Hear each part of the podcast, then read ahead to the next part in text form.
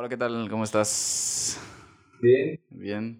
Es- Nos vemos después de algunos días. Ya tenía varios días que no grabábamos, ¿verdad? Como tres semanas, creo, desde nuestra última pelea. Te dije, ya, por favor, no vengas a mi casa si no es con pedestales nuevos. Ah. Que la niña empezó a llorar y se. Sí, no inventes, tuvimos que, es que me, me avergüenza mucho, pero pues tuvimos que colgarla así de las piernas boca abajo para que este, ya no estuviera llorando. Le dije, ¿sabes qué? Esto es importantísimo para mi carrera actoral.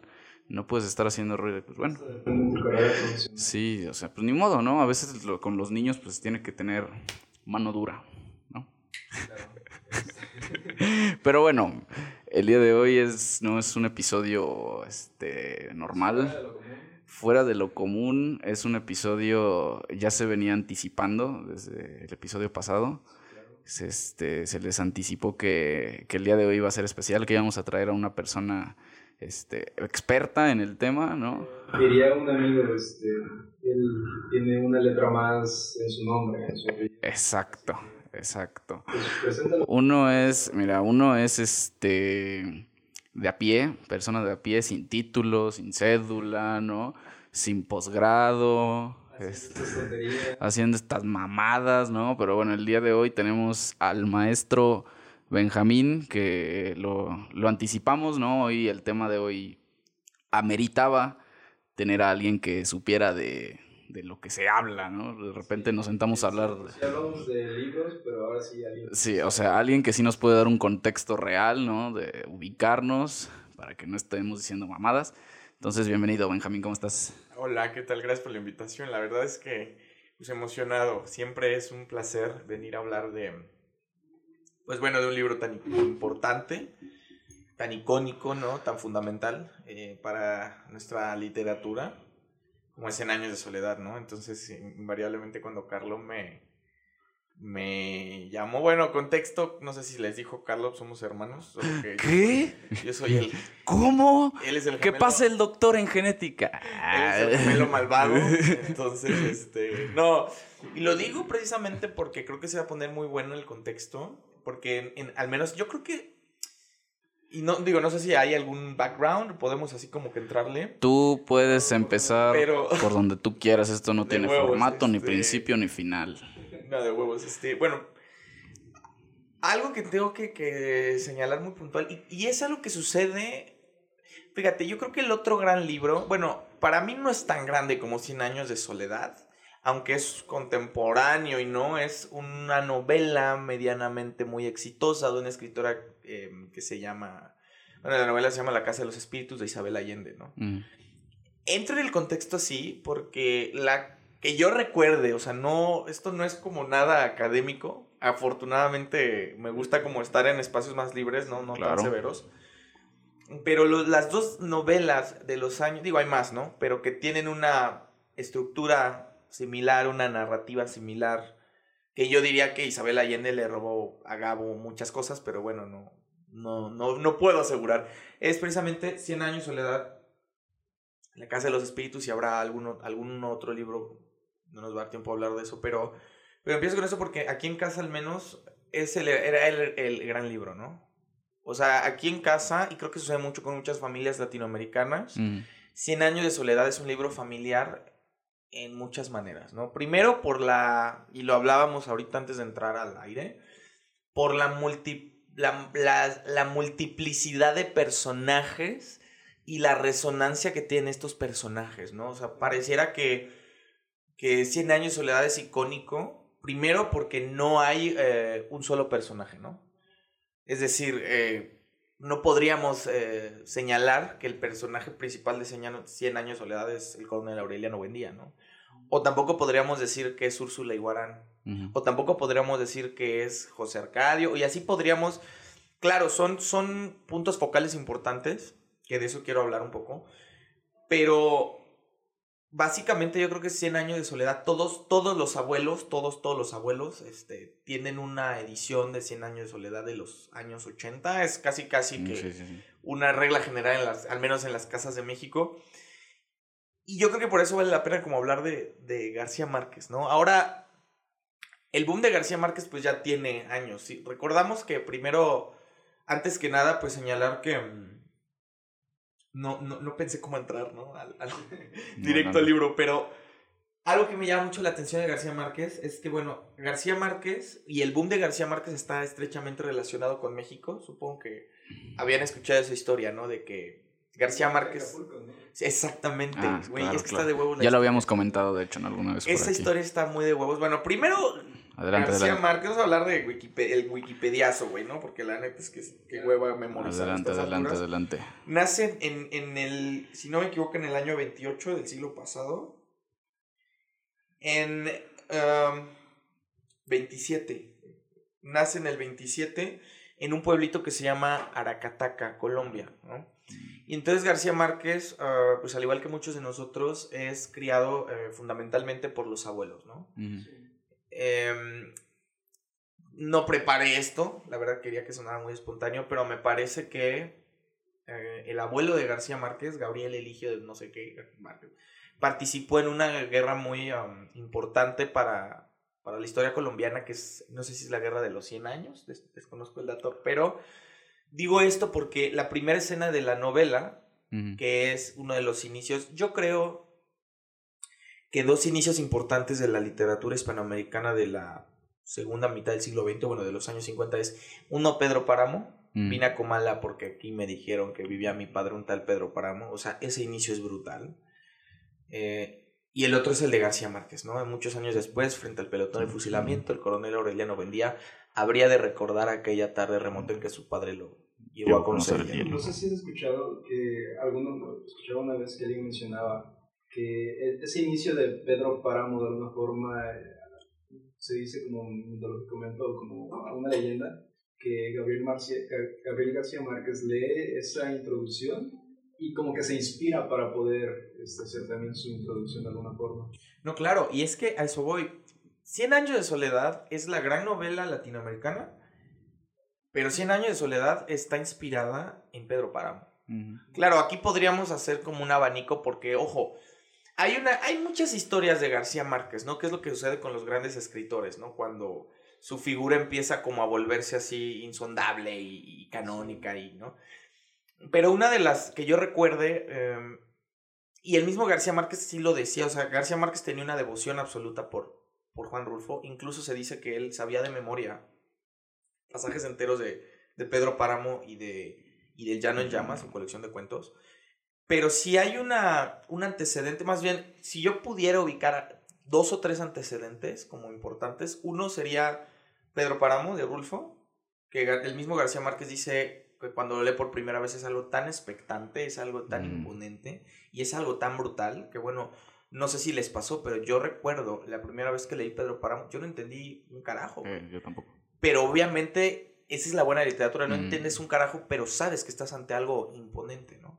Sí. Entonces esa, esa sensación de, de sorpresa y extrañamiento, digamos, la experimenta eh, García Márquez cuando uno de sus, no sé si algún editor o algún amigo, yo me pierdo un poco ahí, le da a Pedro Páramo y le dice, tenga para que aprenda lo que es el escribir bien. Y García Márquez tiene dos momentos así de shock. Uno es con Pedro Páramo y otro es con la metamorfosis de Kafka, ¿no? Mm. Entonces, eh, em- empezando por ahí, y bueno, otro, otra referencia obligada, que fíjense, este escritor es muy em, comentado, mencionado, es como de este escritor para escritores, pero casi nadie lo lee. Es un norteamericano em, que pertenece un poco y no a lo que llamaríamos la generación perdida, ¿no? Por Mm. ejemplo, Scott Fitzgerald de Ok. Hemingway. Hemingway. Y es este William Faulkner. Ujú. ¿sí? De hecho, cuando hablamos de 100 años de soledad es imprescindible hablar de William Faulkner, ¿no? La gran pregunta es, claro, todos sabemos quién es Kafka, ¿no? Todos sabemos quién es eh, Rulfo, pero solo algunos han escuchado hablar de Faulkner, aunque bueno, también es, es mencionado, ¿no? O sea, es conocido. Y, y algo muy interesante es que, por ejemplo, porque bueno, yo, yo pensé venir y, hablar como, o sea, cómo, cómo empezar, güey, ¿no? Abordarlo, sin darle tantas vueltas, creo que no es posible.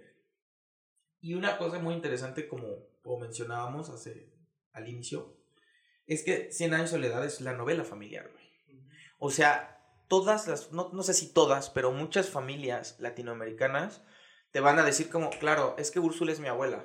Claro, Claro. es que yo tengo un tío como Aureliano. claro, es que yo tengo, o sea, esa familiaridad con la que trabaja García Márquez sus personajes. De hecho, apenas yo hice un viaje a, a Chiapas con un amigo el año pasado y me recordaba mucho esa parte. Veía el, el pueblo de, de Villaflores y entraba a la casa de una amiga y literalmente era como si este, las imágenes que yo me había creado de, de la casa, de, de, la familia, los viera así en esa casa, este, la casa en donde viven tanto el hijo, la hija, el abuelo, como todos reunidos. Hay pasillos, un patio central grande y esas casas así como que muy, coloniales. Es que, perdón, eso habla del contexto que tenemos todas las familias latinoamericanas, ¿no? Porque cómo es que algo que nunca has visto, algo que leíste lo puedes asociar de manera directa con, con lo que estás viendo, ¿no? O sea, si a mí me preguntas, yo te puedo decir igual que mi abuela era Úrsula. Claro. ¿No? O sea, mi abuela era Úrsula en todos los sentidos y cómo es que puedes identificarlo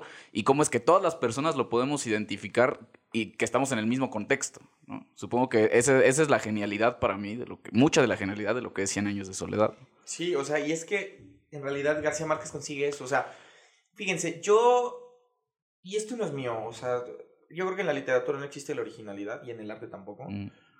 Lo que existe es como reformular de manera exitosa cosas que ya existían, ¿no? En ese sentido, a mí siempre, y esto lo dice un tipo extraordinario que también deberíamos comentar alguna vez, que es Ricardo Piglia, un gran comentador, por ejemplo, de la obra de Borges, escritor argentino, crítico increíble. Y una pregunta que se hace Piglia, que, que creo que es muy prudente aquí, es, ¿qué es lo que hace? Porque bueno, yo hoy quiero hablar de por qué García Márquez es un buen escritor, ¿no? Uno. Mm. Dos, eh, más o menos cómo podemos entender la estructura de Cien años de soledad. Y tres, por qué Cien años de soledad es una buena novela. ¿no? Entonces, la gran pregunta es, por ejemplo, ¿no? ¿Quién es un buen escritor? En ese sentido, el día de hoy podríamos decir, bueno, es que un buen escritor es aquel que vende, no sé, un millón de ejemplares, y como J.K. Rowling, o, o bueno, estos escritores de bestsellers, Mm. y si lo vemos desde la parte del consumo, eh, y fíjense, García Márquez es un, co- un caso raro porque es un tipo que lo tiene todo. Mm. O sea, porque vende como pan caliente, porque eh, es bueno escribiendo, porque es culto escribiendo, porque conoce la tradición, ¿no? Y además es buena onda el, el vato, ¿no? O sea, no hay... Entonces, la, la gran pregunta para mí se resuelve con esto, o, o me gusta pensar que la diferencia entre un buen escritor y un gran escritor es que un buen escritor escribe bien y un gran escritor crea fórmulas que luego otros van a repetir, ¿no? Mm. Por ejemplo, Tolkien es, es el gran escritor, Claro. porque escribe El Señor de los Anillos, güey. Sí. Y en ese sentido, Game of Thrones no es tan grande como Tolkien, porque Game of Thrones se roba muchas de las cosas que hace. Claro, claro. O sea, no se la roba, sino O sea, es una inspiración muy clara, muy ¿no? clara y muy evidente. Ahora, en ese sentido, García Márquez, pues claro, le, vamos a decir, le roba, entre guiño, guiño, a, a Rulfo, A Rulfo. pero crea otra cosa, güey. O sea, García Márquez crea una fórmula que después otros escritores van a querer repetir. Y tal pareciera que después de 100 años de soledad, otros escritores y escritoras van a ser como pequeños gavitos, ¿no? Esa es la gran diferencia, ¿no? Con la cual quería empezar. Y ahora, también hablar de las influencias, porque la gran pregunta es, güey, ¿dónde eh, o qué está pasando, güey, en el contexto específico de la literatura en América Latina? Porque, bueno, ustedes sabrán que Escena de Soledad se publica en el 67 o algo así, 68. Y realmente nosotros no tenemos, o sea, para que se den una idea, en América Latina, por ejemplo, por ejemplo, en el siglo XIX en Europa tenemos escritores, no mames, tenemos a Víctor Hugo, cabrón. Claro. O sea que Los Miserables es una cosa increíble, es una novela monumental. A pesar, ya lo he leído, me imagino. ¿no? claro. Este, es que están como estas versiones en donde quitan, no sé si como 40, 50 páginas, pero un tomo largo en donde te relata la, una batalla. Pero Sí. es una batalla, que muchos dicen que es como un fragmento como que innecesario muchas veces. Sí, Pero ya una vez, eh, a pesar de que todo eso, todos esos 50 páginas se dan para un pedazo nada más, yo siento que es esencial. sí. Y son de esos que vale la pena leerlo en esa versión completa a Sí. pesar de ¿Es, ¿Esa es la versión completa o no? Es- esa es la versión que sirve nada más para sostener la computadora, ¿no? esa es la única versión que sirve. De Los Miserables, pero de la película. Ah. Entonces, ese es el punto. O sea, en Europa en el siglo XIX tenemos Mm. escritores monumentales, güey. O sea, tenemos, por ejemplo, a Víctor Hugo, Luego tenemos a Gustave Flaubert con una novela exquisita que es Madame Bovary. Que, que, nunca se, había escrito algo así en cuanto a temática, estructura, lo que quieras. Vamos a hablar de eso en profundidad. Y en Inglaterra, por ejemplo, tenemos a, no sé, tenemos a Oscar Wilde, tenemos a Charles Dickens, que hasta el día de hoy se siguen leyendo. ¿no? Y luego, pues más como para América, tenemos, bueno, al maestro de maestros, que sin él no existiría este, todo lo que hoy vemos en Netflix, ¿no? No habría Stranger Things, ¿no? Que es Edgar Allan Poe. Ah, bueno. O sea, lo que se está escribiendo en el siglo XIX en Europa está cañón, güey. O sea, en España tenemos, por ejemplo, este, grandes novelistas como Azor. O sea, hay un caldo de cultivo de, escritores extraordinarios porque, digamos, antes de llegar a, a, 100 años, digo, no sé si, si tengo tiempo o puedo hacerlo. Sí, adelante. Este, Tú te puedes extender. Quiero decir qué había antes, güey. Porque aquí hay una premisa y discúlpenme, ¿no? Los, los maestros de literatura, puristas académicos. Güey, la literatura en Europa en el siglo XIX es titánica. Mm. Es perfecta, es increíble, pero en América no, güey. O sea, perdón que lo diga así. Y, y, estoy hablando desde mi parte de como lector lo que me gusta y lo que no me gusta, ¿no? Pero en América no hay novelistas, güey. O sea, en el siglo XIX en América no tenemos nada nuestros grandes eh, escritores son chavitos bien, que digamos se van a Europa y tratan de copiar lo que está haciendo. O sea, nuestros novelistas en el siglo XIX son Víctor Hugo, pero chafa, güey. Víctor Hugo en versión La Rosa de Guadalupe. La neta es que es una literatura muy mala, güey. La neta, o sea, con el perdón de Dios, o sea, y de los dioses del Olimpo literario. Pero mientras en Europa las cosas son increíblemente buenas, en América son increíblemente malas, güey. Eso sí, fíjate, tenemos muy malos escritores. En México tenemos unos escritores y que dices, güey, qué hueva. ¿No? Este. Por ejemplo, tenemos esta. Es que ni siquiera quiero hablar de eso. Pero a lo mejor se rescata en cuanto a los que se dedican a los poemas, ¿no? Ah, bueno, es que eso voy, no, claro. Es un área en donde a lo mejor México sí destaca un poco más. Tenemos, es que, o sea, a mí no me gusta. Digo, digo que está mal, ni tampoco quiero que piensen, ay, ese. Pero no es tan bueno como Dickens, güey. Claro, lo que sí tenemos extraordinarios ensayistas.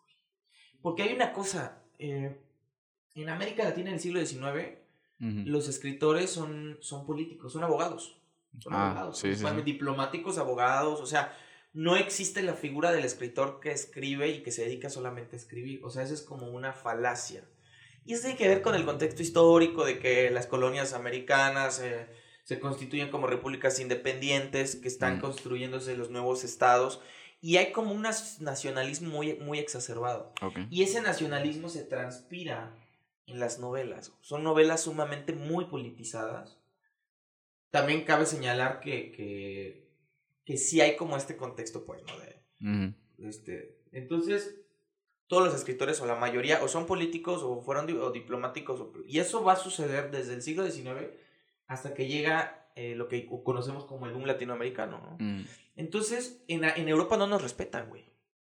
O sea, en, en, en, porque pasa algo muy curioso. Siglo XIX, novela así de la chingada, copias malas de, del romanticismo, del naturalismo, bla, bla, bla. Y en el siglo XX se empieza a, a, cultivar un género que me parece interesante. No me acaba de encantar, pero debo de reconocer que tiene como cierta calidad. Que es como la novela de la tierra, güey. Básicamente la novela de la Tierra son, es lo que hace un poco Rulfo, digamos, Rulfo es un parteaguas, ¿no? Entre, entre quién se robó mi vaca y García Márquez, pero la novela de la Tierra son novelas que hablan precisamente de estos temas, ¿no? Los campesinos, el arrebato de las tierras, el reparto este, no equitativo de la riqueza, la falta de oportunidad que tienen los indígenas, la descripción. Entonces, por ejemplo, ah, y hay una, una generación de escritores muy buenos por ejemplo, hay uno que se llama Arturo Uslar Pietri, que tiene una, un novelón, o sea, una mm. buena novela muy política, que se llama Las Lanzas Coloradas, ¿no? Que básicamente habla de eso. O sea, son novelas todavía que... La novela del 19 es, eh, estamos tratando de construir una identidad como nación independiente, o sea, todavía es como el, ideal de conseguirlo. Mm. Y la novela del 20, del inicio del 20, es fracasó. Fracasó ese ideal, eh, hay facciones separadas, y sí somos repúblicas independientes, pero tenemos un chingo de pedos, ¿no? Y eso en México, pues eso es muy evidente, ¿no? Entonces, eh, decía, a las lanzas coloradas de Arturus Pietri, este, la vorágine de José Eustacio Rivera, que los personajes ya no son idealistas, que los personajes son o campesinos o indígenas que van a la ciudad, Mm. o porque hay también un tema que, que- que García Márquez va a abordar en Macondo, que también no es tan evidente al principio, aunque sí lo es, y es un tema que es en... en- y eso no lo inventamos nosotros, güey, eso ya estaba como un tópico ahí, que es la idea del hombre contra la naturaleza. Mm. Ustedes recordarán, y lo habrán leído en la prepa, nos obligaban a leer ese pinche libro, que es muy bueno, que es el de Horacio, escritores como Quiroga, Mm. Horacio Quiroga, ¿no? Son escritores que hablan de eso, o sea, sus personajes son tipos que tratan de luchar, porque la naturaleza es cruel, la naturaleza es terrible, la naturaleza, ¿no? Y este, no quiero ahondar más en el tema porque nos podemos desviar un poco, pero, pero eso es lo que están haciendo en el siglo XX. Al inicio del siglo XX, o sea, nosotros nos, o sea, nosotros somos, le- diciéndolo mal y de malas, a los ojos de los europeos somos unos incultos con sombrero que hablamos de vacas robadas, güey. Que esa es la novela de la revolución. sí, que claro. A lo mejor difícilmente se ha podido quitar, pues. Sí, claro. Entonces, por eso quería como agarrar todo ese contraste, güey. Y por otro lado también, y eso es muy interesante, empieza a haber mucha, digo, siempre ha habido influencia europea, ¿no? Porque la novela es europea. Mm. La novela es europea, Sí, pedo, por supuesto. La conocemos el día de hoy. Eh, pero a partir como de los años 30 y 40 y así, surge una serie de escritores muy interesantes, entre los que destacan, voy a omitir muchísimos, Borges, eh, Rulfo, ¿no? En Argentina, por ejemplo, hay un tipo extraordinario que es Roberto Arlt, o sea, eh, Adolfo Díaz Casares, eh, incluso me atrevería a decir aquí este, Octavio Paz, sí, ¿no? Hay como con muchas reservas. Y son escritores este, más modernos, güey, ¿no? O sea, son escritores que, que ya no, o sea, que sí, algunos sí tienen ese interés de, de hablar del nacionalismo y la chingada, pero utilizan otros mecanismos, ¿no? Por ejemplo, Borges es uno de ellos, ¿no? Porque, esa, porque a lo que voy es que esas son las influencias de García Márquez. O sea, no existiría Macondo si no existiera como todo este barrido, güey. ¿no? O sea, para llegar a Pedro Páramo, eh, para llegar a Cien años de soledad, hay que ver cómo ese recorrido. Entonces, realmente cuando la novela así, cuando explota el chocho, güey, ¿no? Cuando les explota la tacha, es en los años 60, güey. Y curiosamente, es con esta generación de escritores que se llama el boom latinoamericano. ¿Qué es el boom latinoamericano? Ah, pues son escritores latinoamericanos Mm. que empiezan a publicar, o sea, se llama boom, lat- boom latinoamericano, pero ninguno de esos güeyes vive en América, ¿no? Sí. Son escritores de la clase media, clase media alta, que empiezan a publicar y a ganar concursos principalmente en España. Un concurso muy importante que le dio mucho auge y que gracias a eso se conoce hoy lo que se conoce y se le da la difusión que se le da, es el premio Biblioteca Breve Six Barral. Ustedes, ustedes han oído hablar de él, aunque sea de manera muy general. Y este es un premio que se daba por la editorial Six Barral a escritores eh, que cada año, pues bueno, se hacía el concurso, se hacía... Y curiosamente este premio casi siempre lo ganaban españoles, porque era un premio español. Eh, obviamente recordemos que, bueno, el contexto de España es el franquismo, güey, ¿no? Recordemos que está la, Claro, la guerra claro. civil en Mm, España. sí, claro. Después de España se separan estas facciones como súper conservadoras. Aparece la figura de Franco y básicamente pues España permanece durante muchísimos años pues con una censura muy dura. Entonces el, una cosa que tenía el premio Six Barral en el contexto es ese, güey, ¿no?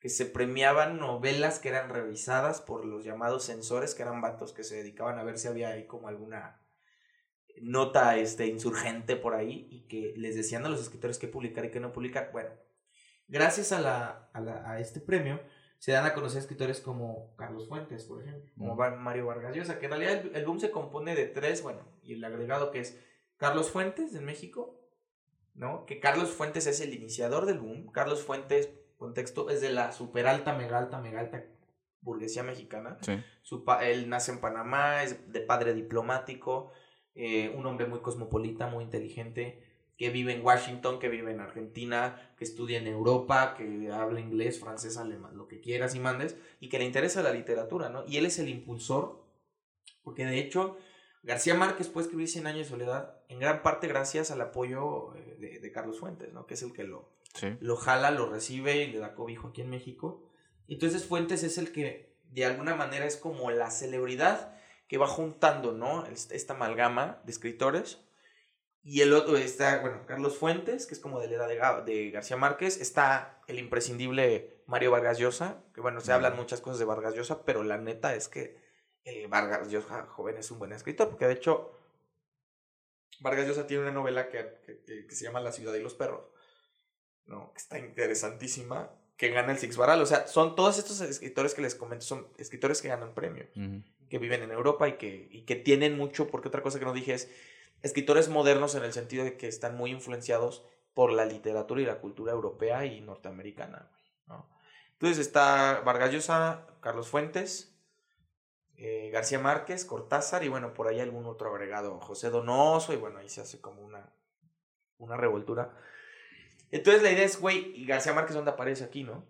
Ah, bueno, pues García Márquez antes, la, la cuestión es, antes de 100 años de soledad, ¿qué había hecho García Márquez, no?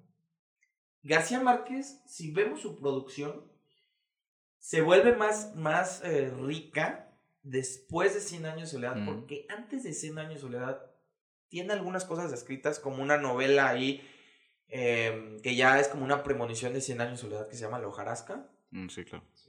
Y tiene otra novela que para mí es una novela muy perfecta, con un final increíble, que es El, el coronel no tiene quien escriba. Mm.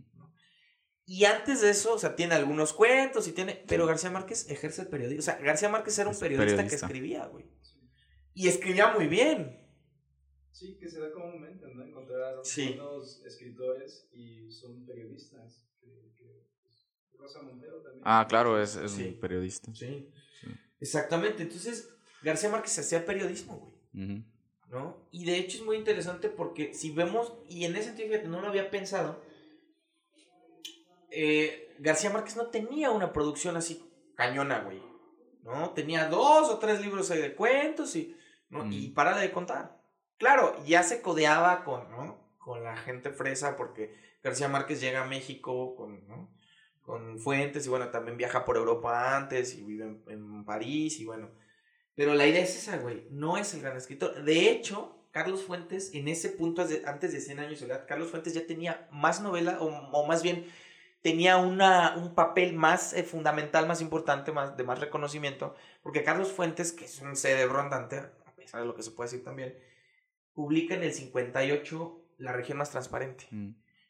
que es una novela no, modernísima, es una novela cosmopolita, es la gran novela, y la, es la novela, o sea, es la novela de la Ciudad de México, y aparte, tiene otra novela que se llama La muerte de Artemio Cruz. Claro, Artemio Cruz es mencionado en eh, libros de ah, García Márquez. Entonces, estos, entonces es muy curioso porque realmente pareciera que, porque piensen en los años, a mí me llama mucho la, la atención los años, güey, de, de, publicación.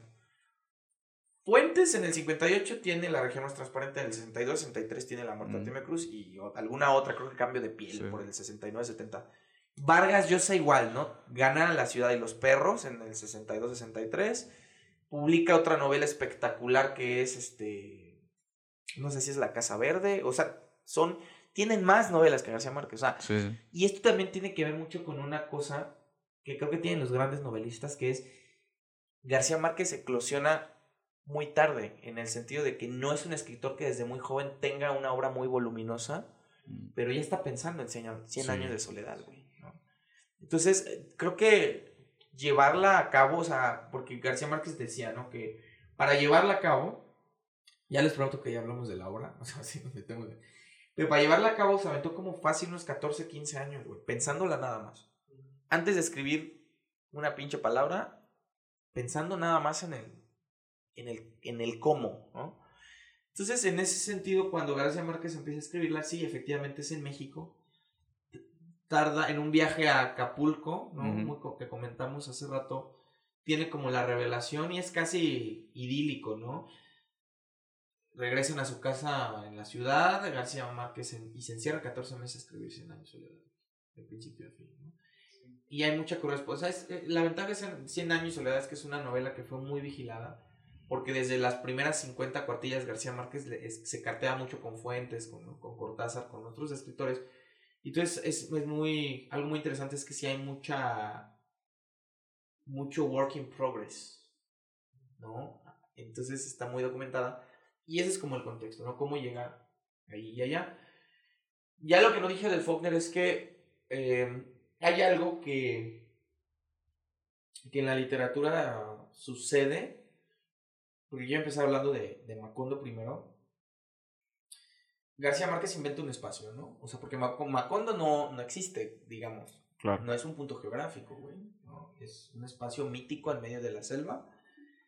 Y digamos que esa idea es muy interesante, cómo construye una ciudad eh, ficticia y le doy, porque, porque si en sentido estricto el, el personaje principal, Cien años de soledad, es, la ciudad, güey, ¿no? Y pareciera, a mí me asombraba mucho yo cuando leía y he vuelto a releer la novela, yo decía, güey, qué pinche genio, qué invención, cómo se le ocurrió. Pero ahí es donde entra la idea, o sea, eso no lo inventa García Márquez. Eso no lo inventa García, eso ya existía. Y uno que lo lleva a la perfección es ese escritor del que les hablaba William Faulkner. William Faulkner, por ejemplo, escribe sobre el sur de los Estados Unidos a principios de la década del siglo XX, de la esclavitud, de los negros, del mm. racismo, del bla, bla, bla, bla. Y él inventa una ciudad ficticia que se llama Yognapataufa. Y no solo inventa la ciudad, sino le hace un mapa, o sea, esto es real, güey, ¿no? Sí, sí. Le hace un mapa, le hace un número de habitantes, muchas de sus novelas transcurren ahí, los personajes saltan de una novela a otra, ¿no? El que era, ¿no? Lo, que llamaríamos hoy spin-off, ¿no? Un personaje puede ser protagonista y luego... Y vámonos más atrás, güey. Eso lo hacen los franceses, eso lo hace Balzac, ¿no? Balzac tiene un chingo de tomos, el gran escritor francés del siglo XIX también, que se llama La Comedia Humana, güey, que es 20 tomos donde los personajes van saltando de un libro a otro. Entonces, eso lo hace García Márquez. Y otra cosa es, por ejemplo, la idea de la, la confusión que genera siempre, ¿no? Porque es muy famoso. Todos los que nos hemos topado con 100 años de soledad, nos topamos con el famoso árbol genealógico. Eh, por supuesto. Con los... Haciendo ese, esa pausa, sí, claro. creo que sería bueno para poder decirlo, ¿no? Lo hablamos al principio de cómo cada uno se, se metió a toda esa parte de Gabriel García Márquez y 100 años de soledad. Y creo que nada más para dar esa pausa, claro. el contexto de más o menos cuánto conocemos o cuánto hemos leído también de Márquez. Ok, yo, ¿de Márquez o de...? De, Márquez y de Cien años. Ok, bueno, yo de García Márquez creo que mi primer acercamiento fue El general en su laberinto, que es un libro que narra el último viaje de Simón Bolívar. Y precisamente en ese libro se menciona Artemio Cruz, por eso lo recuerdo. Por algo, ah, poco después leí Cuentos Peregrinos, creo que se llama, que, hay varios cuentos ahí bien interesantes. Y después entro precisamente por ti, entré a Cien años de soledad. Eh, es un libro que yo no, había, nunca había tenido, o sea, había leído a García Márquez, me interesaba, sabía que quién era, obviamente se sabe quién es García Márquez, no, tienes que estar debajo de una piedra para no, para no tener conocimiento, pero de Cien años de soledad es cuando comienza la novela y a mí me vuela la cabeza.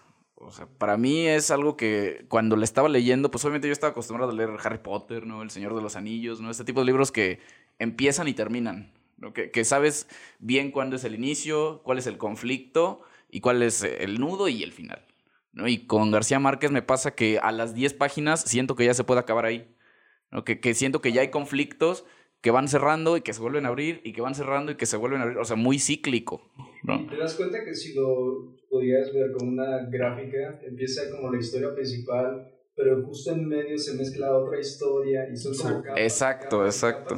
que de alguna forma terminó a lo mejor la historia de un personaje, pero al mismo tiempo te, te hace recordar lo que había pasado antes. Sí, sí, sí. Y ¿sabes qué me pasaba cuando, cuando pasado la, la fiebre del sueño? Yo decía, cuando termina la fiebre del sueño que regresa Melquiades, dije, aquí ya se puede acabar, güey. Y creo que es el final del segundo capítulo, ¿no? Sí. Y entonces te das cuenta que han pasado 10 años desde que se fundó Macondo y faltan otros 90 de historia. Y entonces son otra vez, y vuelve a comenzar, ¿no? Con, con, este, con la muerte de Remedios Moscote, y termina. Y luego nacen los gemelos, y te cuentan todo ese arco, y termina.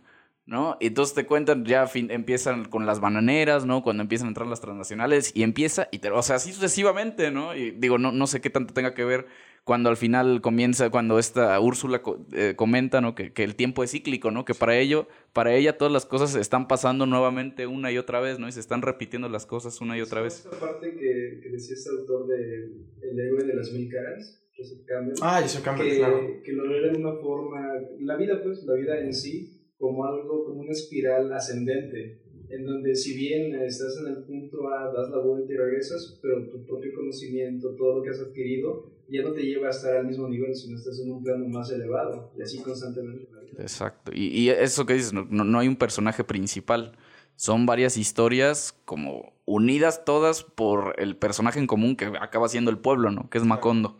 Bueno, e, ese, ese fue mi acercamiento. Después de eso ya, o sea, me enamoré del libro. Yo ese libro lo he leído tres veces. Y, y ese libro que más, que más veces he leído, ¿no? Nunca he leído un libro más...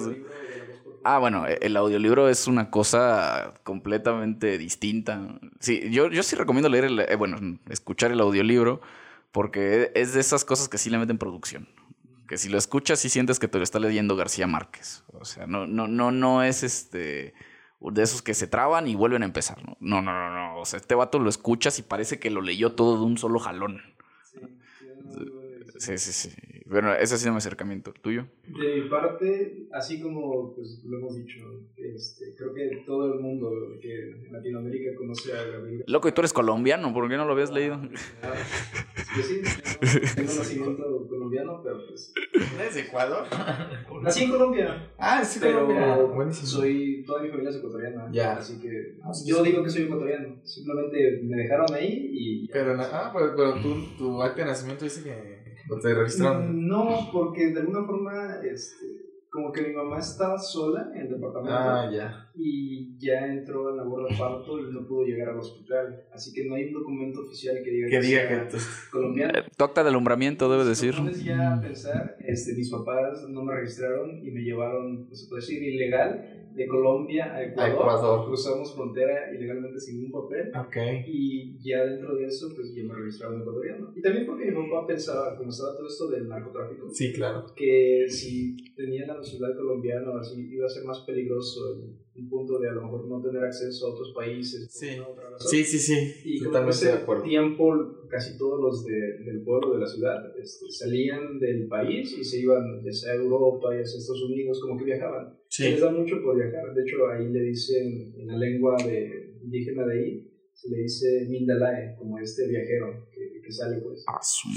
De mi parte, yo, pues, lo lo he comentado, yo aprendí a leer, yo creo que ya muy tarde, porque es esa figura, así como mi abuelita en la noche este, enseñándome a leer, porque yo de por sí tartamudeaba, y aparte me costaba mucho como toda esta parte del abecedario, así como que es Claro. difícil. Y yo creo que a los 7, 8 años ya es como en donde más o menos aprendí a leer. Y gracias a mi abuelita, y mi abuelita no tiene educación a lo mejor hasta primero o segundo de primaria, Sí. y esa es para mí la parte en cómo entra la lectura. Pero ya Gabriel García Márquez entra en este viaje a, pues, por Inglaterra, que llevé como siete libros. Dije, me está empezando a gustar a leer, voy a tratar de llevar estos libros. Y todo llevé como una preparación de libros para poder leer Los Miserables, que era mi, mi propuesta final. Tenía un libro ahí arrinconado que ya quería leer. Sí. Y dije, si logro terminar esta serie de libros, lo más seguro es que ya me voy a sentir preparado, porque ves Los Miserables y hasta sientes que te comen, porque Sí. avanzas 300 páginas y no es nada, es como algo muy delgado de toda la inmensidad del libro. Y en esto dije, pues el libro ya lo tenía, y para esto este, tuve que volverlo a comprar porque lo había prestado a un familiar de ustedes. No, me lo regalaste, me lo regalaste. No, el de Gabriel García Márquez. Ah, sí es cierto, eso yo lo perdí. había comprado desde hace como Sí, es cierto. 6 años, pero alguien me dijo, no, mi mamá lo va a leer y a la final Sí. el libro nunca regresó. En la mudanza se perdió. Fíjate que decía mi abuela, tonto aquel que preste un libro, pero más tonto el que lo regrese. Volví a comprar el mismo libro otra vez y esta vez lo empecé a leer y para mí fue curioso porque yo sí tengo muy arraigado esta parte de, de ver como ese Macondo, pero en un pueblo literal, porque yo crecí en, un pueblo, ver la, la casa de, de Texas, ver, ver a los animales, ver todo eso, para mí se me hizo como que me relacioné mucho toda esta parte. Y lo que sí me preocupaba era de que, pues, Cien años de soledad, como que un libro que ganó un premio Nobel, te dices, a lo mejor tendría que tener una preparación con a- algo más ligero sobre, sobre el escritor. Pero me lo aventé y sí pensé que me iba a comer toda esa parte del árbol genealógico, que generalmente es donde yo siento que muchos se pierden, he Ujú. escuchado que muchos se pierden.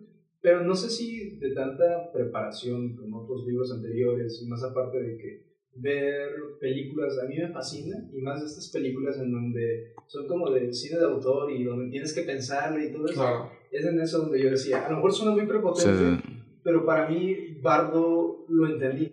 Como Oh, perro. hablando, Y pues tú, tú lo puedes ver claramente. Esa noche que nos quedamos viendo la película, él decía, mira, esto significa tal y va a pasar tal cosa, y ni siquiera lo había visto, y coincidía. Y yo dije, ok, a lo mejor me he preparado tanto que a lo mejor puedo encontrar estas como relacionarlos, pues. Claro. Y sí, de alguna forma es un libro que es muy recomendado y sí tenerle paciencia, paciencia y también respeto, porque vale mucho, mucho la pena. Y No, es, el pedo es que, digo, yo también, yo sí me enredo con ese tipo de cosas, por ejemplo, vimos Bardo igual, y yo sí me enredé, no entendí un pito, no entendí nada. Digo, obvio, no, no es que no le haya entendido, no, hay cosas como que me quedan con la duda, como de, o sea, ¿por qué está pasando esto? Como que entre la ficción. y la Exacto, realidad. y lo que hace García Márquez es que desde el principio te agarra de la manita. Y incluso muchos, creo que, o si no es que todos los, este, los ejemplares de 100 años de soledad en el principio tienen el árbol genealógico. Sí. Sí, si tú abres el libro, si lo descargas, yo lo he descargado en internet, el libro, el libro en PDF, ¿no? O sea, Es esa versión de no sé tantos aniversarios. De la Real Academia, de la Real. claro, Sí, es muy bueno. lo abres y tiene el árbol genealógico, ¿no? Y digo, te lo puedes saltar y aún así García Márquez te dice, mira, este es tal personaje y poco a poco, pues, como de manera cíclica, te va presentando a los demás, ¿no? Y entonces sabes que cuando habla de Aureliano el Triste, está hablando de Aureliano, el hijo de, de los 17 Aurelianos, ¿no? Sí. Cuando te habla de Aureliano José, sabes quién es Aureliano José, ¿no? Cuando dice el coronel Aureliano, sabes quién es, ¿no? A pesar de que hay como 50 putos Aurelianos, sabes quién es cada quien. Fíjate, ahí yo quiero meter mi cuchara porque, Adelante, adelante. porque esa, esa cosa. Eh, hay una novela inlay que se lee muy, muy difícil, güey. Luego les explico por qué, pero que se llama El Ruido y la Furia de William Faulkner. El que hace, o sea, la idea de García Márquez de los Aurelianos la saca de Faulkner. Mm. Faulkner tiene, bueno, se llama así El ruido y la furia o El sonido y la furia. Y básicamente es la historia de, de tres hermanos. Mm. Tres, o sea, hace cuenta, es, es una familia, los Compson, una familia adinerada, eh, que a raíz de la, de la guerra esta de, ¿cómo se llama? Donde se, li- se libera a los negros de la esclavitud. La guerra civil. la guerra civil. Pierden todo su, toda su fortuna, ¿no? Porque Mm. es una familia que se dedica a las plantaciones. Y la novela empieza en. Son tres hermanos. Este. Benji, que Benji es un ah, hombre de 33 años que tiene como algún retraso mental, Mm. ¿no? Eh, Quentin, que es el hermano artista. Eh, Ay, ¿cómo se llama el otro? El otro es Jason, que es el malvado. Que es el- Y hay un personaje que nunca se nombra que es eh, Cady. O más bien, no que nunca se nombra, sino que todos los, cada capítulo de la novela es uno de los hermanos hablando. O sea, está narrado en primera persona. Pero lo que quiero llegar es a esto. Hay una parte en la novela, o muchas partes donde eh, eso no te lo dice la novela. ¿no? Ya lo entiendes así como leyéndola mil veces. El segundo, eh, todos los tres hermanos eh, tienen una relación am- un- o de amor o de odio con Cady. Por ejemplo, Benji, que es el, el idiota, per- perdón por decirlo así, Cancelado. este se parece, bueno, eh, recuerda con mucho amor a su hermana, ¿no? Ajá. La parte de Benji es eh, Benji, eh, porque hay una cosa bien interesante en esta novela. Imagínense cómo narrarías que un güey con síndrome de, no- de Down o no sé qué, cómo narrar, cómo ese güey, cómo, cómo podría narrar su día, ¿no? Entonces algo que hace Faulkner que se me hace muy inteligente es, este personaje no es capaz de, de, no tiene una percepción del tiempo, para él todo el tiempo es presente. Entonces la novela empieza con Benji en una reja viendo a, unos, a unas personas jugando golf. Lo que quiero llegar es lo siguiente. De repente la novela, pum, te das un cambio de tiempo y no te avisa, güey. En un- una misma página pasas de presente a pasado Mm. y la novela no te avisa, güey. La única cosa que tiene son como unas... Pasan de letra normal a letra itálica. Lo que voy es esto. Hay un personaje, el personaje de Quentin, el hermano, que se fra- Este... eh, eh, um, ese, eh, Benji está, está, ama a la hermana, ¿no? Porque lo trata bien. Mm. Quentin literalmente está enamorado de su hermana, ¿no? La parte de Quentin es narra el momento en el que Quentin se suicida, el último día de su vida, ¿no? Porque siente mucha culpa porque, porque mm, su herma, él está enamorado de su hermana, su hermana se casa con un hombre que ella no ama y bueno. Mm. Y Jason pues le vale verga, ¿no? Pero Lo que quiero llegar es que una parte de la novela donde eh, la hermana se llama Cady, Cady tiene una hija que se llama Quentin. Mm. Entonces, en el segundo capítulo, o sea, uno entiende que Quentin es el hermano de Suicida, ¿no? El artista. Pero en el tercer capítulo aparece la hija de, de Cady que se llama Quentin. Quentin. La bautiza así por el que en honor al tío muerto. Pero eso no te lo explica, güey. Entonces, la idea de los 17 aurelianos surge de ahí. Ah, ok. Y la idea del tiempo surge de ahí. De hecho, Claro. 100 años de soledad, al igual un poco que el río y la furia, son como círculos, güey. Si ustedes se dan cuenta, el- la novela empieza en medias res, eso quiere decir a mitad de la historia, güey. Sí, sí, sí. De hecho, la novela da como, no, no me acuerdo, güey, como más de 150, 200 páginas para que lleguemos al momento del fusilamiento. O sea, Mm, imagínate la, perf- la perfección, güey. O sea, la novela es como una serie de círculos ahí concéntricos o de espirales o no sé qué, que se van uniendo como engranajes. Porque ya cuando descubrimos el. Cuando te das cuenta que llegas a esa parte que es cuando Aureliano deja el taller de platería y se vuelve parte del ejército sí, insurgente, insurgente, y claro. empieza a hacer, ¿no? Ya pasaron 200 páginas, güey. Y descubres, y esa es la maestría, descubres que no lo van a fusilar, o sea. Y eso es como, o sea, lo que voy es que una de mis grandes pasiones ha sido descubrir cómo lo hizo, güey, ¿no? ¿De dónde lo sacó, cabrón? O sea, ¿cómo, o sea, ¿de dónde sacó García Márquez como el- la, la- los superpoderes para construir algo tan perfecto? Porque, reitero, sí, claro. referencias. Todo, todo- Sí. todo lo que se hace es, tiene algo de referencia, quieras o no. Sí, sí, sí, sí. Y, y- además, ya para no ponernos tan intensos, este. Pusiera a Soledad básicamente la vida de la familia Buendía en un pueblo que ellos fundan, Mm. en medio de la nada, y 100 años, ¿no? Y, y hay elementos interesantes ahí, por ejemplo. Bueno, al- algo que a mí me gusta mucho es Melquiades, güey, ¿no? Melquiades. Que bueno, para los que no saben, Melquiades es un personaje icónico porque es un personaje que llega con una tribu de gitanos a Macondo y que básicamente le vende este objetos ahí como Sí, sí, sí. Chacharitas. chácharas científicas a, a espejos y, y algo que también eh, sí se comenta pero creo que no se le pone suficiente atención es que ustedes recordarán que Melquiades siempre está escribiendo, güey, Ujú. ¿no? ¿Se acuerdan? O sea. Melquiades está- siempre está escribiendo pergaminos y pergaminos y pergaminos. y per- Y uno dice como, ah, pues X, ¿no? O sea, y es algo como un juego bien interesante como al final de la novela descubrimos que la- los pergaminos que está escribiendo Melquiades son precisamente la historia, güey, ¿no? De 100 años. O sea, estamos leyendo un libro donde uno de los personajes está escribiendo unos pergaminos que son el libro que estamos leyendo. O sea, Sí, sí, que eso es, no mames, o sea, eso es, por ejemplo, el cine de Nolan, güey. Eso es Inception. Es un metaverso. Exactamente, es como un güey que está soñando, que está soñando, que está... O sea, eso es, ¿no? Entonces, ese tipo de cosas a mí me llama mucho la atención, digo, porque podemos hablar también de lo que ya siempre se ha hablado, ¿no? De los personajes. El personaje más icónico, eh, claramente es eh, Aureliano. Bueno, hay una discusión para mí entre si es Úrsula, que sí lo es, ¿no? Porque es el único, el, el único personaje, porque fíjate, creo que todos los personajes se transforman de maneras trágicas, menos Úrsula, güey. ¿No? Por ejemplo, eh, José Arcadio Buendía empieza siendo, o sea, el primero, Sí, sí, sí.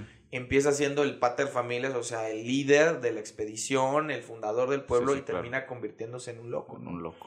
Y el otro, el, el- el José Arcadio hijo, el hermano de Aureliano, que Mm. empieza siendo el hermano fornido, bla, bla, bla, y de repente termina yéndose con los gitanos. O sea, si se dan cuenta que eso también es algo bien cool, todos los personajes tienen un cambio, pero es un cambio trágico, ¿no? Ok. Es un cambio trágico. Sí, Aureliano. Buendía empieza un hombre, porque curiosamente el héroe y antihéroe, bueno, el héroe antihéroe de la novela es Aureliano.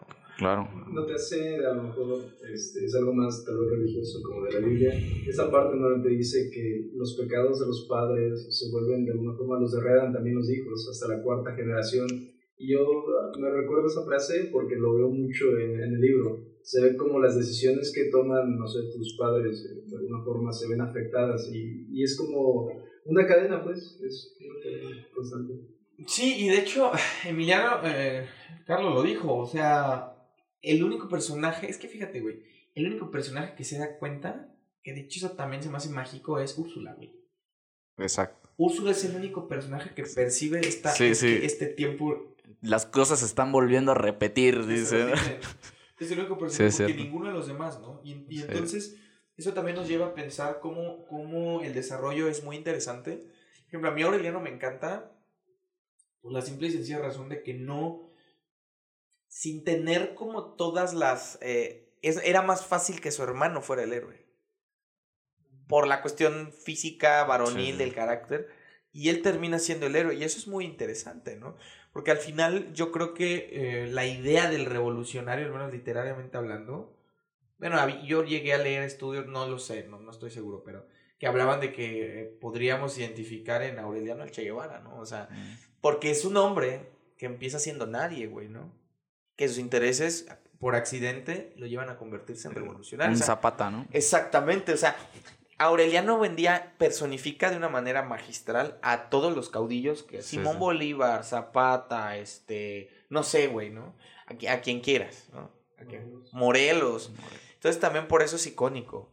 Pero de hecho, y, creo que de esto se habla y no, es un personaje que termina siendo malvado, güey. Sí, por supuesto. Es un personaje que, o sea, para mí Aureliano es Darth Vader, güey, ¿no? ¿Se acuerdan de esta escena famosa de cuando, en el episodio 2, ah, cuando, no, 3, cuando, cuando Anakin decide asesinar a los Jedi, o sea, eso le pasa a Aureliano, güey. Y esa destrucción, y fíjense, obviamente que que eso también es evidente, cómo cada personaje experimenta la soledad de maneras diferentes, pero siempre de maneras trágicas, porque uno de los acontecimientos que lleva Aureliano a convertirse en el revolucionario es la muerte de, Remedios, Moscote, la, la, única mujer que realmente amó, ¿no? O sea, hay muchos símbolos ahí muy interesantes y que ahí, por ejemplo, está la otra conexión de cómo la pelea entre Amaranta y esta Rebeca, Rebeca acaba por matar. Acaba, sí, o sea, que es un accidente. sí, sí, accidentalmente. Porque de hecho todo, y es que es, es, es, como la parte, es como el meme de Mister Increíble, ¿no? Así es, 100 años de soledad y luego la cara, porque es muy trágico, o sea, todos los personajes tienen finales trágicos, güey. ¿No? Eh, Rebeca que no, no, perdón, Amaranta que no puede encontrar el amor. Mm. ¿No es cierto? Rebeca que que encuentre el amor con su hermano, bueno, porque el incesto, creo que lo que más habla de escena de soledad siempre es el incesto, pero hay una serie de móviles, hay una serie de acciones que nos llevan a pensar que son personajes sumamente trágicos, güey. Y eso es algo como que a la banda no le gusta, o sea, como que siempre pensamos que, que 100 años de soledad es una cosa como bien feliz y perfecta y etérea, y no es así, güey. ¿Te lo imaginas como esta película que sacaron, ¿no? De Disney, o de Pixar, creo, la de ¿Cuál de todas? La inspirada en Colombia, Encanto. Ah, la de Encanto. Que decían, ¿no? Pues cosas relacionadas a Cien de soledad, todo esto como realismo mágico, colores, así, pero cuando en realidad pues todo... Sí, no, claro, o sea, es, obviamente, es una película, creo que la película es como un homenaje a Colombia, ¿no? La familia es colombiana y todo eso. Sí, sí, sí, yo no la he visto, he visto como fragmentos con mi hermana y sí lo ves y o sea, obviamente es, hay una referencia clarísima pero pues como tú dices, ¿no? Todo los 100 años de soledad está como barnizado de todo lo bonito que es, ¿no? Todas las costumbres, ¿no? Todas las cosas tradicionales que existen en Latinoamérica, pero la realidad es que es una historia trágica. Tan es así que el, pueblo acaba destruido, ¿no?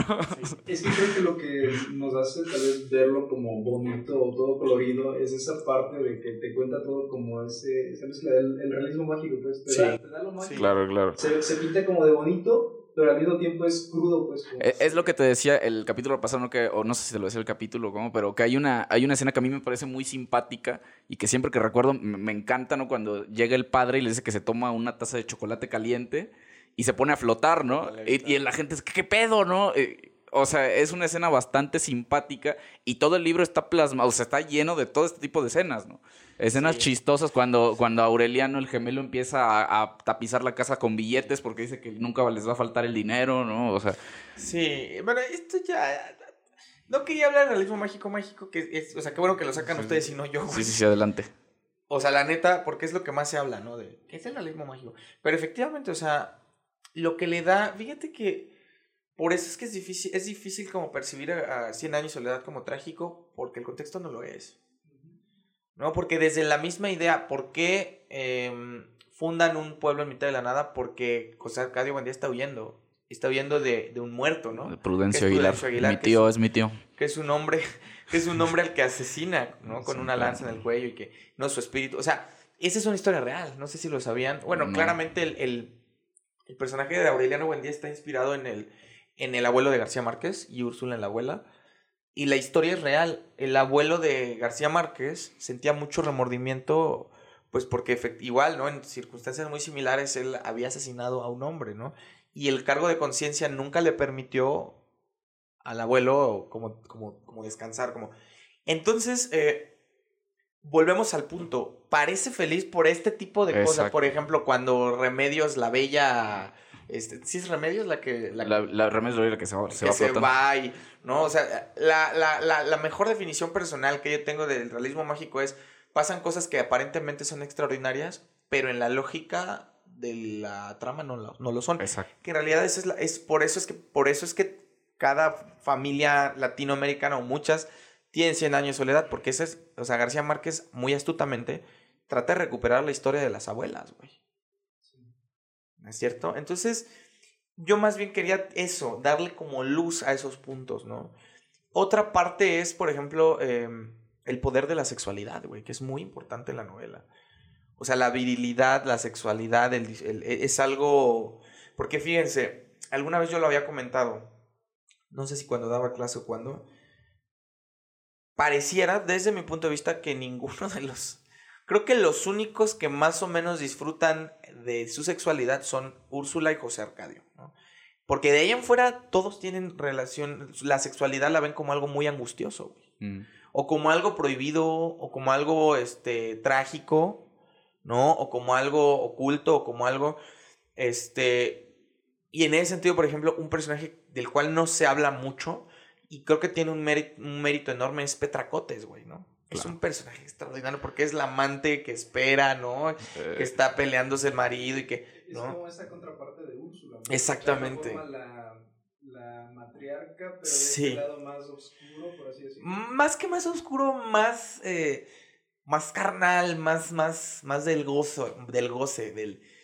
Y en ese, fíjate, yo creo que, digo, también puede ser sobre, interpretar, pues no hay pedo todos los personajes para mí tienen su, su opuesto, ¿no? Eh, digamos, José Arcadio, el padre, el opuesto es Úrsula, ¿no? ¿No? Porque José Arcadio, que aparentemente representa la virilidad, la fuerza, la seguridad, se convierte en el loco, güey, ¿no? En el idealista. Y Úrsula, por el contrario, es la prudencia, la prudencia de la madre que cría no sé cuántas generaciones de, de buen día, güey. Vuelve a ser una fortuna. Ah, exactamente, o sea, por eso Úrsula representa la prudencia, güey, ¿no? Y por ejemplo, hay eh, personajes contrastantes eh, como Aureliano. Yo casi que... A mí Aureliano me gusta mucho. Fíjense, hay un, hay un pasaje, no sé si recuerdan cuando llega Don Apolinar Moscote al pueblo, ¿no? El regidor. Cuando les pide que pinten las casas. ¿no? Ajá. Y este... Y todo, todo, o sea, cuando Macondo se convierte como ya en una ciudad cosmopolita, ¿no? Y a mí me gusta mucho el contraste de que Macondo está creciendo, se está convirtiendo en la ciudad, y Aureliano está sufriendo, güey. Es increíblemente cinematográfico casi esta escena donde Aureliano ve a Remedios la muy niña y empieza a sufrir de amor, güey, ¿no?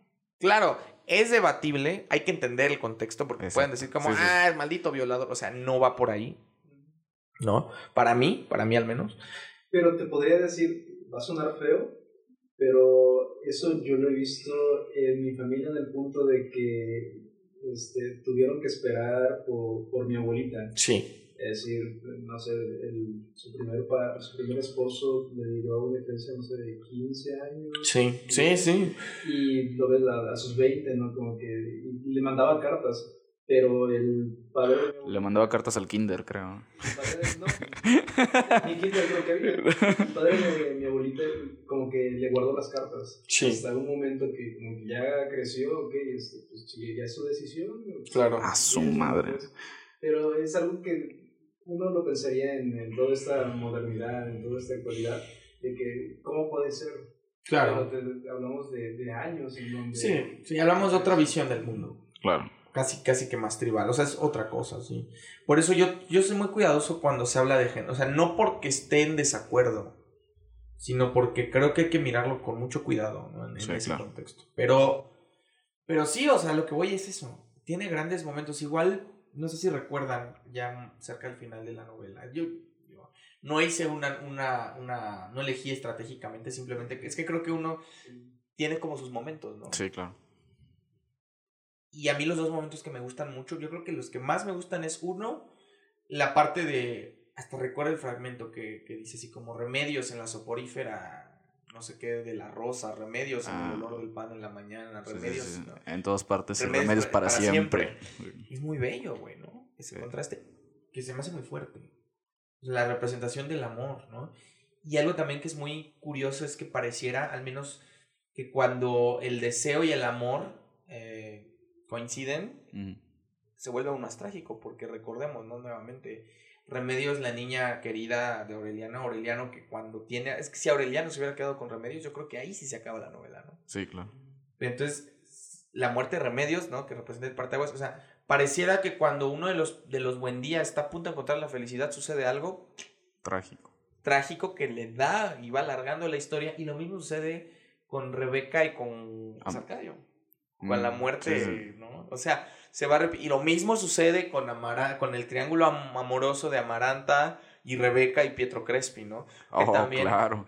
el suicidio, el suicidio de Pietro, Pietro. Crespi es una cosa extremadamente literal, cómo pone a, a, a sonar todos los cucús y se quita la vida, o sea, tiene momentos muy altos y bueno, y después de eso, ¿no? El hecho de que Rebeca accidentalmente, bueno, nunca se esclarece cómo, cómo muere José Arcadio, pero tanto Rebeca como Amaranta terminan eh, relegadas para toda la vida. Sí. Y ni siquiera cuando muchos, hace, cuando muchos años después el coronel Gerineldo Márquez se acerca con las intenciones de tomar a Rebeca, o sea, cierran las puertas hacia el amor. Es una cosa muy, muy, muy bella, pero muy trágica a la vez, ¿no? Que, que se va dando una y otra, otra. y otra, y otra, vez, ¿no?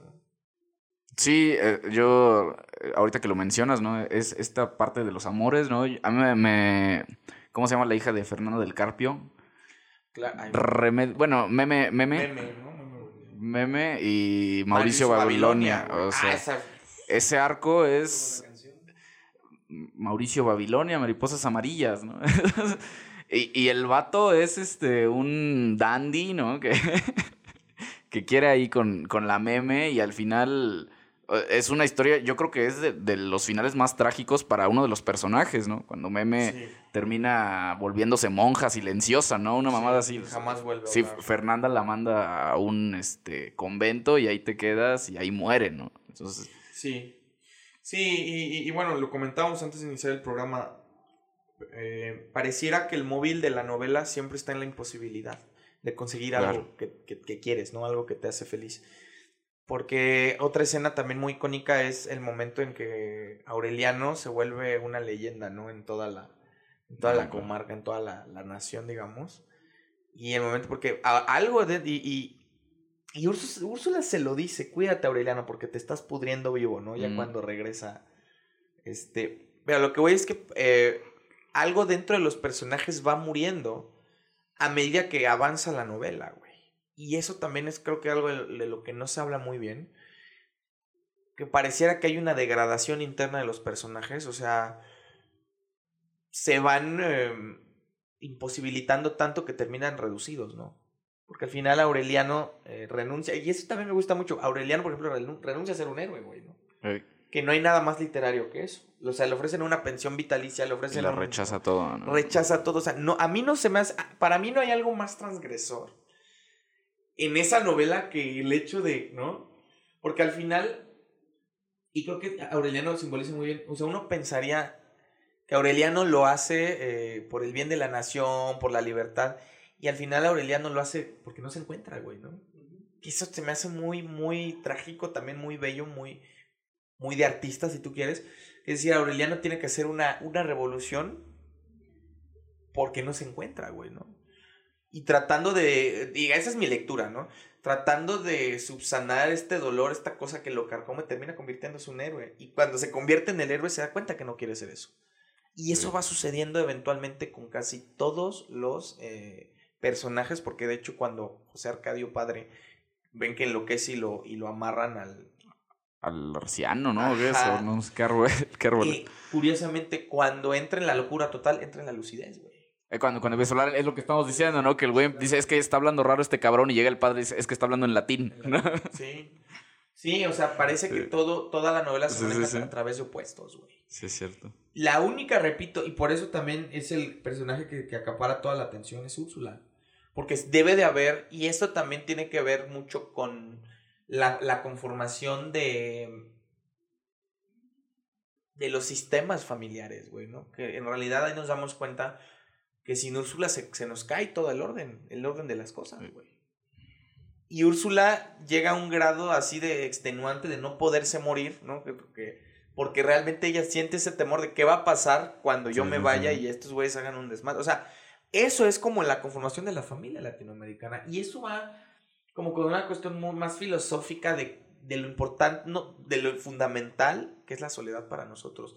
De una manera negativa, si tú quieres, ¿no? Pero es fundamental cómo nosotros nos nos vamos construyendo desde ahí, desde lo que perdemos, ¿no? También eh, esa parte que mencionabas de estos personajes principales, eh, yo los veo como pilares, así como hay en cada familia, que sabes que si son 10, 15 personas, pero mm, dependiendo de tu abuelita, de tu papá o tu hermano, son esos personajes que, que resaltan tal vez por una u otra razón y son tal vez los que mantienen, los que ponen, no sé, la, el en la fiesta, los que ponen el ánimo, son esos como personajes principales. Ahorita estaba, que a veces, y que hablas estaba pensando cómo la, la, misma novela te predispone para los personajes, ¿no? Porque por la misma razón que casi todos los personajes llevan el mismo nombre, sí sabes cómo son todas las amarantas, ¿no? Bueno, las dos amarantas que hay, las remedios, ¿no? Y, y cómo de repente se pone a jugar con eso con los gemelos. Aquí se cambia. Cuando, y, y, dicen que los, los aurelianos son más enigmáticos, ¿no? Son tipos más rebeldes, ¿no? Revolucionarios.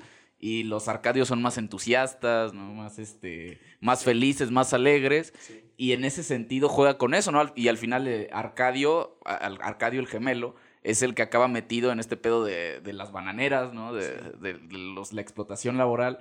Y el otro Aureliano acaba siendo como su, bueno, como su abuelo, ¿no? Bisabuelo, José sí, Arcadio. En la personalidad, ¿no? Y como, como llega un momento en el que tú sabes que estás predispuesto a eso y te lo cambia, ¿no? Sí.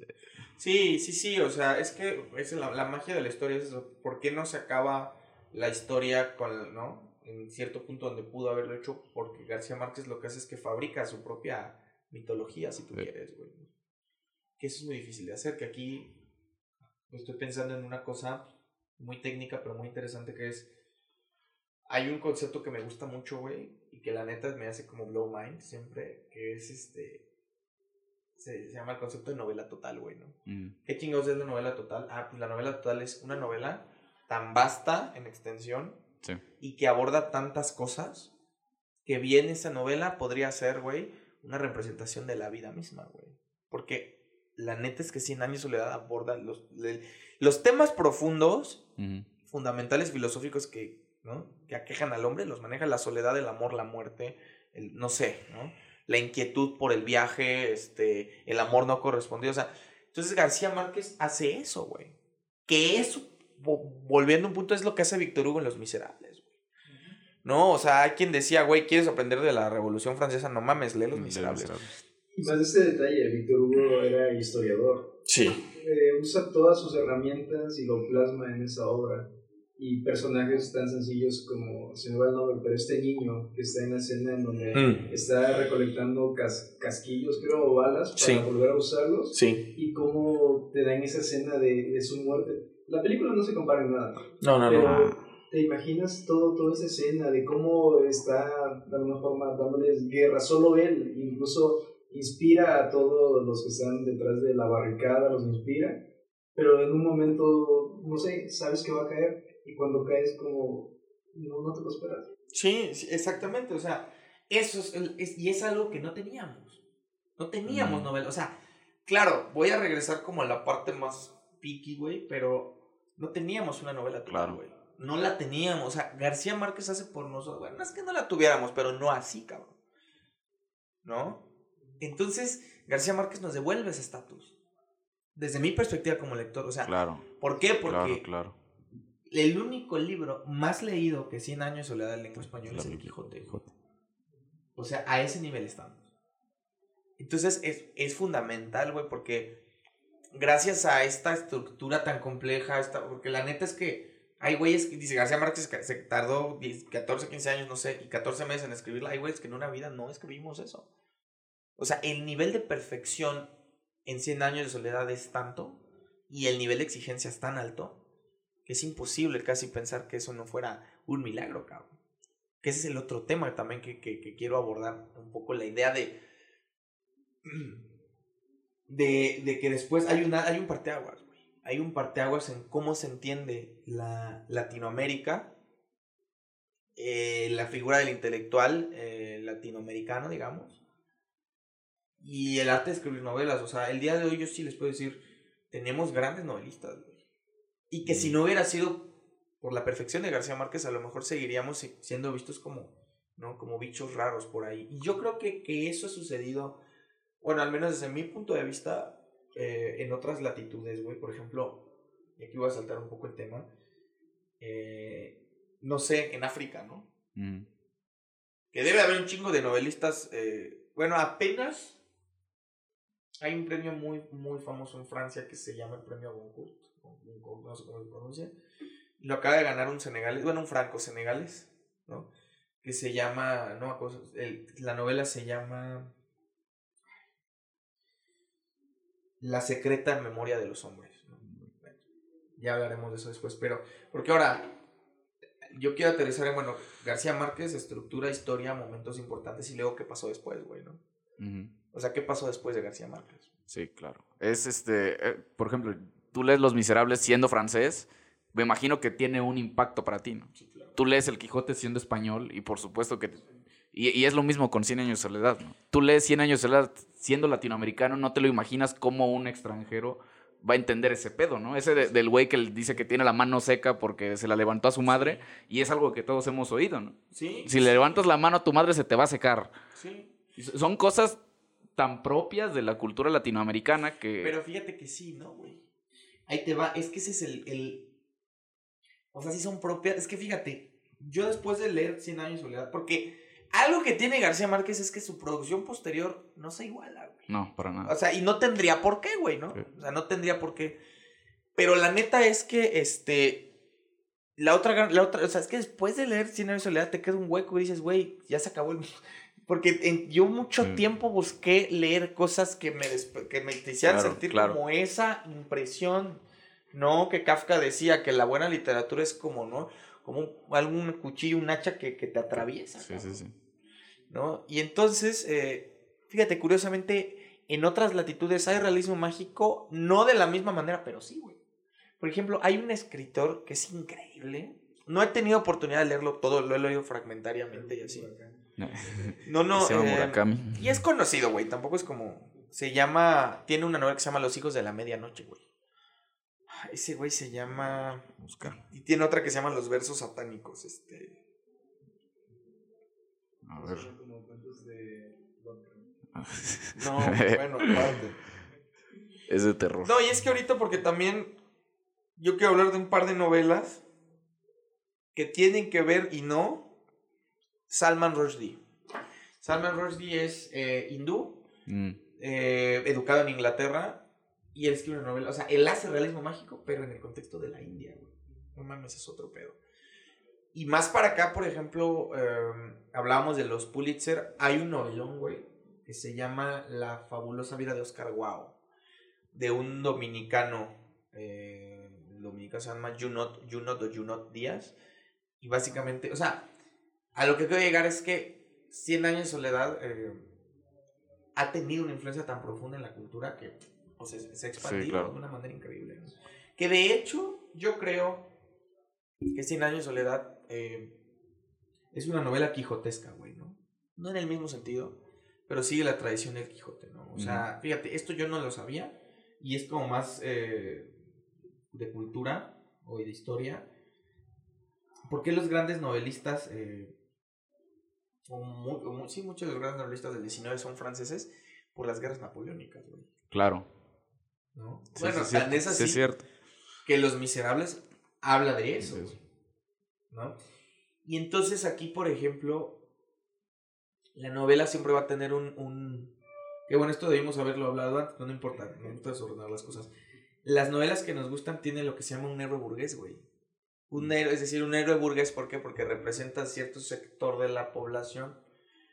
Son individuos ya definidos. O sea, la idea del héroe es una idea muy nueva, güey. Sí.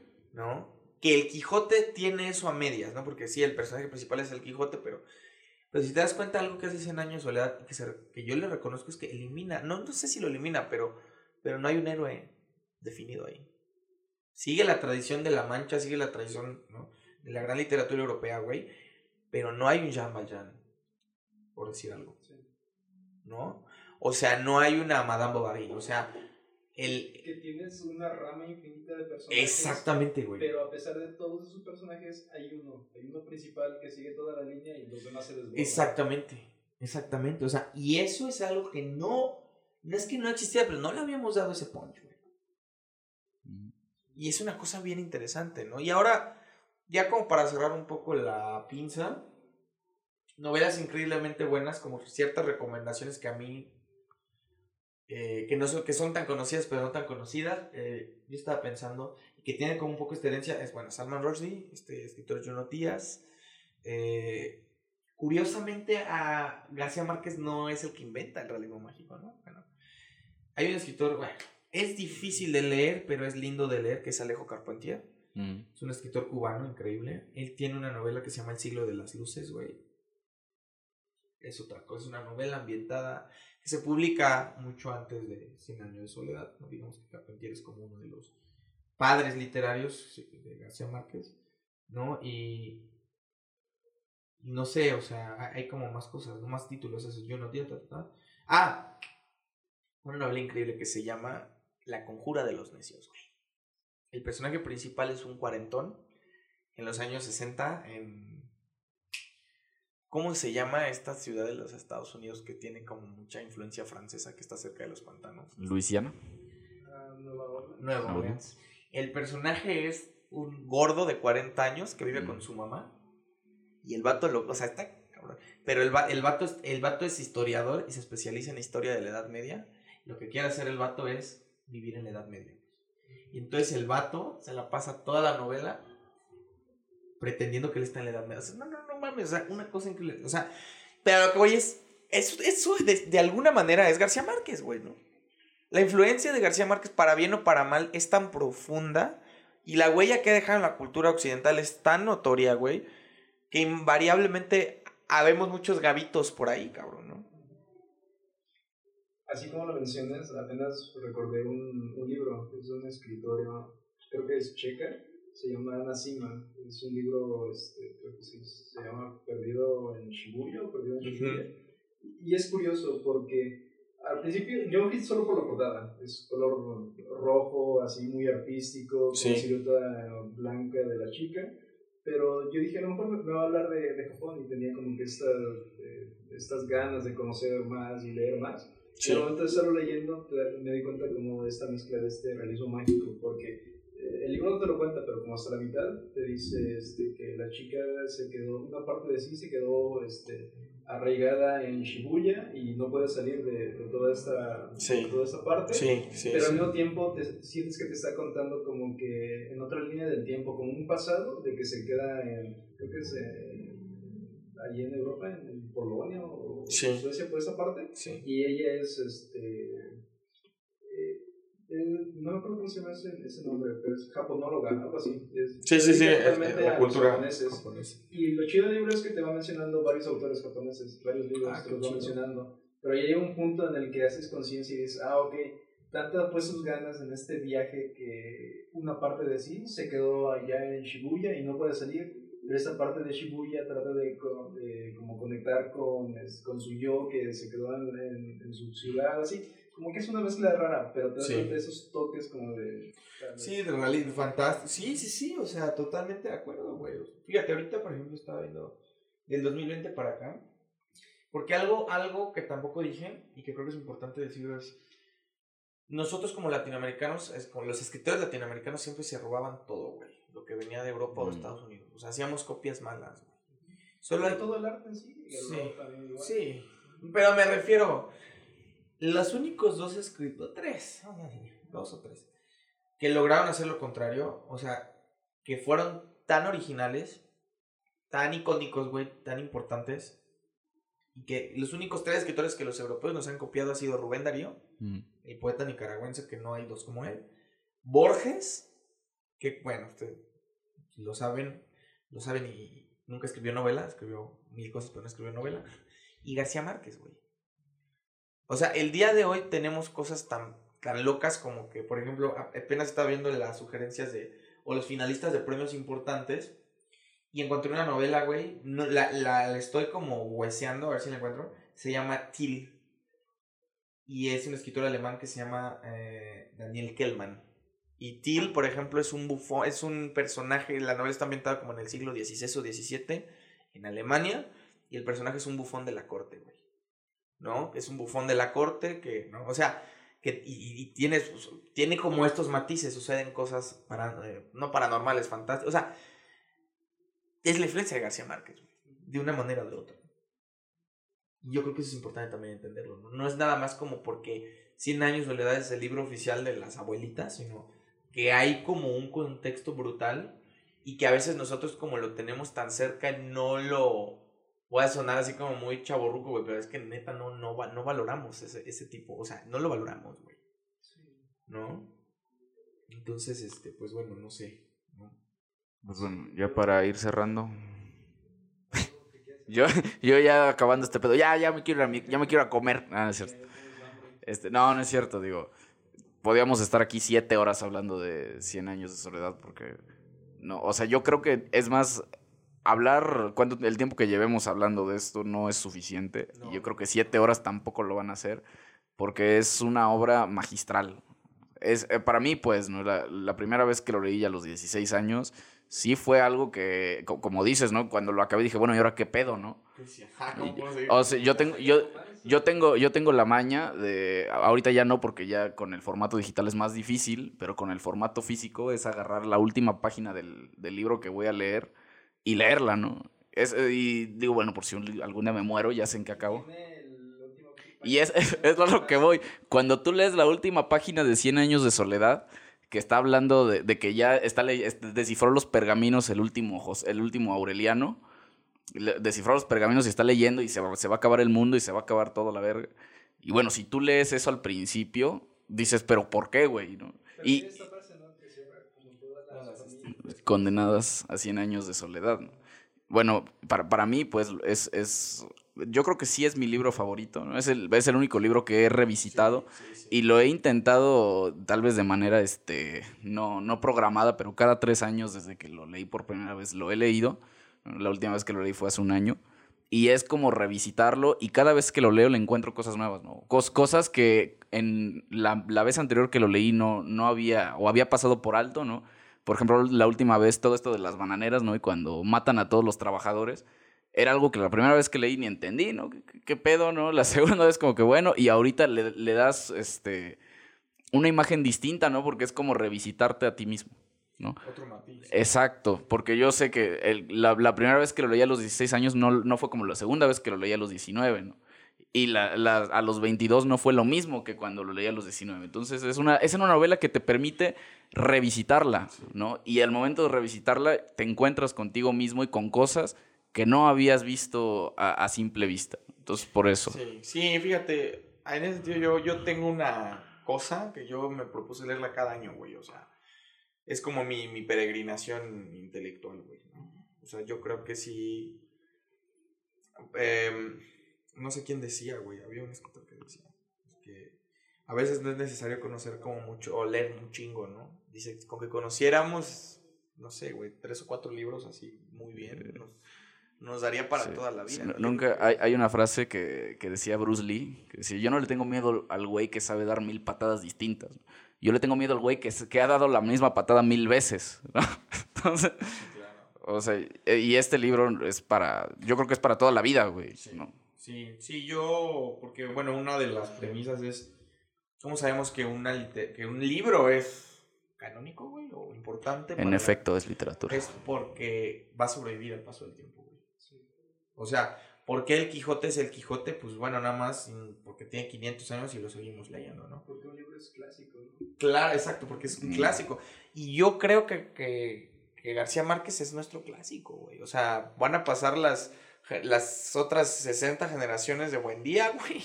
Y vamos a seguir recurriendo a ese libro. Y cada vez, yo creo que García Márquez, con orgullo lo digo, como latinoamericano lo digo, Está en el mismo nivel que Dante con la Divina Comedia. Está en el mismo nivel que, que Cervantes, güey. Está, o sea, no, no, no dudo, güey, que está ahí, ¿no? No dudo que está ahí. por eso es tan importante volver a él. más Sí, y ese es tema que también que tocaste, donde se apoyaba de, de autores, de sus colegas. De una forma, yo siento que sí es un logro de Gabriel García Márquez, pero es un logro también de, de todo, no sé, de un conjunto. Mm, no, claro. Claro, García Márquez es, o sea, él la escribió, pero la novela, la novela es de todos, ¿no? Que eso también es como bastante democrático en, en un sentido amplio, o sea, decir, es decir, es la novela de todos, güey, ¿no? O sea, porque él está contando la historia de la familia y probablemente de su familia, pero está contando la historia de tu familia y está contando la historia de nuestra familia y está contando la historia de cada familia latinoamericana. Güey. Esa es historia que todo pueblo en Latinoamérica necesita. Sí. Sí, porque además también existe esta idea de que la literatura siempre va a ser una cosa de clase, desafortunadamente. Uf. No, de hecho, los mejores novelistas casi siempre son, este, burgueses. Son burgueses y conservadores. Privilegiados. Pero García Márquez, quizá, aunque sea en este espacio de la ficción, rompe un poco este esquema, güey, porque los buendías son lo popular de lo popular, güey. Claro. O sea, por eso también tiene más mérito. Por eso no no sé si hay un héroe burgués en 100 años de soledad. Porque yo creo que García Márquez pensó también la manera en la que quería contar esa historia, güey, que al final eh, nos, la, nos la da así, ¿no? es decir, la historia, nuestra... Hay que romper como todas esas barreras que tenemos como latinoamericanos. ¿Por qué? Porque Macondo es Latinoamérica. cada pueblo de Latinoamérica es Macondo. Pues bueno, entonces yo quiero comprometerte a que vengas la próxima semana. Sí, claro. ¿Te late? ¿Tú estarías de acuerdo? Claro. Este, vamos. Claro, claro. Vamos a preparar, vamos a preparar otro, este, contenido, ¿no? Tampoco se pasen de verga, no voy a leer Los Miserables en ocho días, cabrón. Pero, pero podemos programar algo interesante, ¿no? Algo para que estemos acá los tres. Podemos. ¿De James Joyce? No. No, no, podemos hablar de algo ligero, ¿no? Podemos este, anticipar que va a ser algo ligero. Yo aquí comprometiéndolos, ¿no? Para no pasarnos de ver. Podemos ver una película, por ejemplo, ¿no? Podemos hablar de un capítulo de Black Mirror. Entonces, ¿estarías dispuesto a venir la próxima semana para hablar con nosotros? ¿Tú estarías dispuesto también a venir la próxima semana? Yo no, yo no puedo decir que no, pues, porque estamos, el estudio de grabación es mi habitación. a ver si compramos eh, eh, podemos. La, la semana que entra voy a contratar a tres güeyes para que pongan unas luces y para que ya haya también este set de grabación. Y un clima, ¿no? Y un clima, este, para que para que esté a todo dar. Recuerda, usted puede comunicarse al 777-297-0251. Instagram. No, es cierto, no te comuniques ese número, es inventado. Pero, pues bueno, vamos a estar la próxima semana acá. Ya están comprometidos. Y entonces, pues aquí nos estaremos viendo, ¿va? ¿Algo que quieras agregar? ¿Dónde te podemos seguir? No, la neta es que sí hacía falta un espacio para, para pelotear algunas ideas, ¿no? Pues, y pues ojalá podamos pues armar algo chido para la siguiente sesión y pues seguir Este es tu espacio y ya eres parte de esto. Entonces la próxima semana vamos a estar aquí también los tres. ¿Sí, ¿Sí o no? Sí, ya, de hecho ya no se va a mover nada, así como está ahí deja la computadora ya puesta. Los pedestales ya los puestos, por favor. Es más, ya quédate ahí sentado hasta el próximo domingo, ya no te muevas, por favor, porque si no, a ver, pedo. Ya se hambrita. Vamos por esas suculentas tostadas de tinga. Bye. Bye.